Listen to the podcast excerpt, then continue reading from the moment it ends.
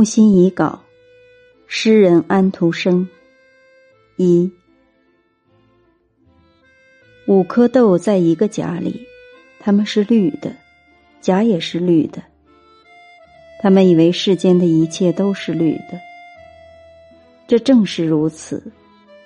荚长起来，豆也长起来，它们随时自己安顿，一排坐着，也好说是卧着。豆荚里的五颗豆。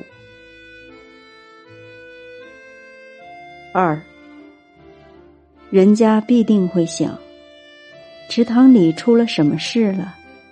其实没事。那些静睡在水上的鸭，或将头插入水中的鸭，忽然都游上岸去了。泥地里便留下许多脚印。叫声响遍近近远远。